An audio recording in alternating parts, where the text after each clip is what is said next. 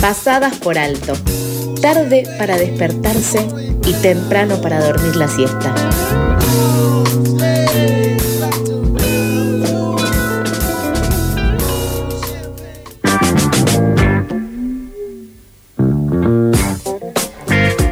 8 y 31 de la mañana seguimos en Pasadas por Alto y les queremos contar que el pasado sábado 7 de mayo se realizó una nueva edición de la Marcha Mundial de la Marihuana que se replicó en varias ciudades del país y a nivel internacional. Va teniendo cada vez más impacto el AUTI y el principal reclamo es el de la despenalización total del cultivo y uso del cannabis. Eh, para profundizar sobre el tema, estamos en comunicación con Lucas Marelli, integrante de Mamá Cultiva Argentina, una ONG sin fines de lucro que promueve el uso medicinal, el autocultivo y una de las organizaciones referentes que estuvo el sábado en la marcha. Hola Lucas, ¿cómo estás? Hola chiques, buen día, ¿cómo están? Muchas gracias por el espacio, por acá, eh, contentos, más que nada, más nada contentos. Me alegro muchísimo. Eh, muchas gracias por, por venir, por eh, estar acá con nosotros. Y queríamos saber más o menos cuál es el balance que, se, que pueden hacer de la marcha del sábado, también relacionándolo con, con años anteriores, ¿no? Y mira, son marchas que siempre son especiales, eh, que siempre se reclaman por la libertad de la planta, la despenalización de todos los usos. Esta marcha también se da en un contexto nuevo, ¿no? Porque justamente el sábado fue la marcha y el jueves salió la, ley de industrialización de cannabis medicinal y cáñamo, así que también hubo un momento para festejar, ¿no? Que eso es importante. Todo lo que es ley de cannabis en el país es un avance. Bien, excelente. Y te queríamos preguntar justamente por esto, eh, ¿qué análisis hacen ustedes de la sanción de esta nueva ley? Y mira, como siempre que sale una ley con respecto a lo que es el cannabis, es algo histórico en el país, es algo que es un avance, sabemos que queda muchísimo por trabajar, pero esto es una ley que abre una puerta nueva y también es un avance hacia la despenalización de los usos. Em, hoy por hoy estamos en una situación que el país necesita generar una industria y la industria del cannabis viene creciendo desde hace muchos años porque también que salga una ley ahora no quiere decir que la industria ya no exista, ¿no?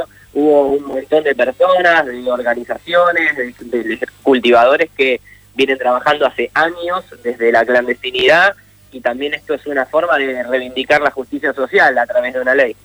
Y una pregunta, la ley en teoría va a dar lugar a que pequeños, medianos productores hagan, manufacturen sus propios productos o, decís que el mercado rápidamente va, a ser acaparado por grandes empresas o directamente va a ser derivado para grandes empresas?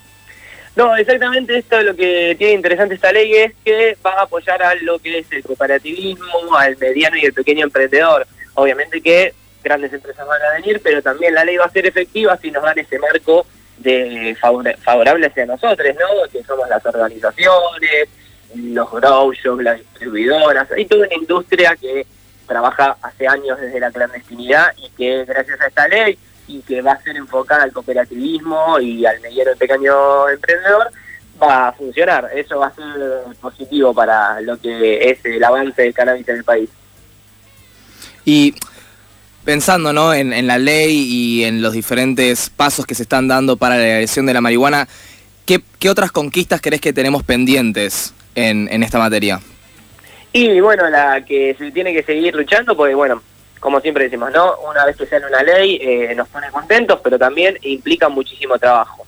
Entonces, eh, trabajando, desarrollando, también siguiendo, quitando los prejuicios, las estimas hacia la planta, hay que seguir avanzando hacia la despenalización de todos los usos. Sí, y una, una pregunta, porque a veces esto es como medio raro, eh, hay como una cantidad que se puede portar que supuestamente es legal, ¿verdad?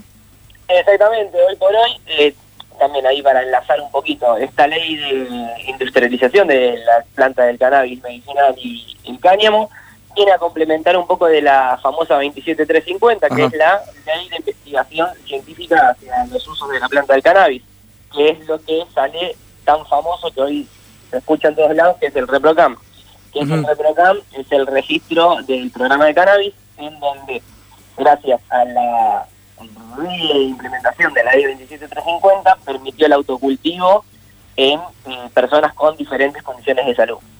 Y si uno quiere, por ejemplo, no sé, generar eh, alguna industria con el cáñamo o medicinal, ¿tiene que tener ahora un nuevo permiso o con el que ya se tenía antes eh, está todo bien?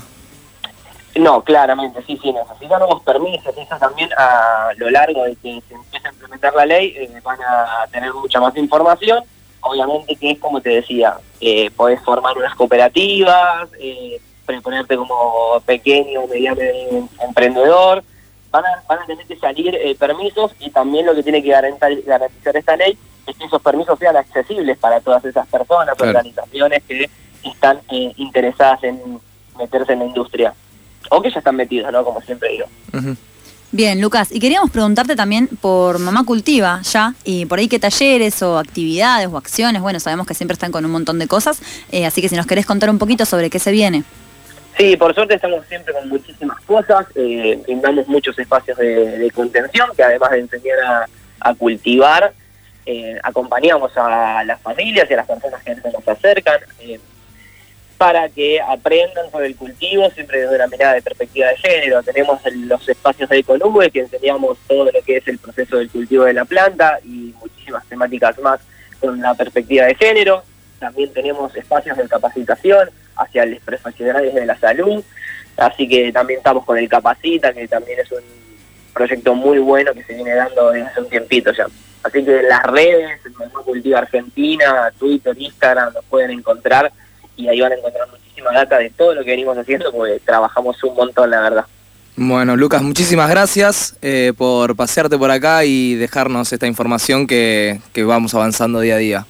Sí, la verdad es una alegría que se siga avanzando. Muchas gracias por el espacio y que tengan un lindo día, chiques. Igualmente, nos vemos, Lucas. Pasaba Lucas, integrante de Mamá Cultiva Argentina, una ONG sin fines de lucro que promueve el uso medicinal, el autocultivo y una de las organizaciones referentes de la marcha que estuvo el sábado 7.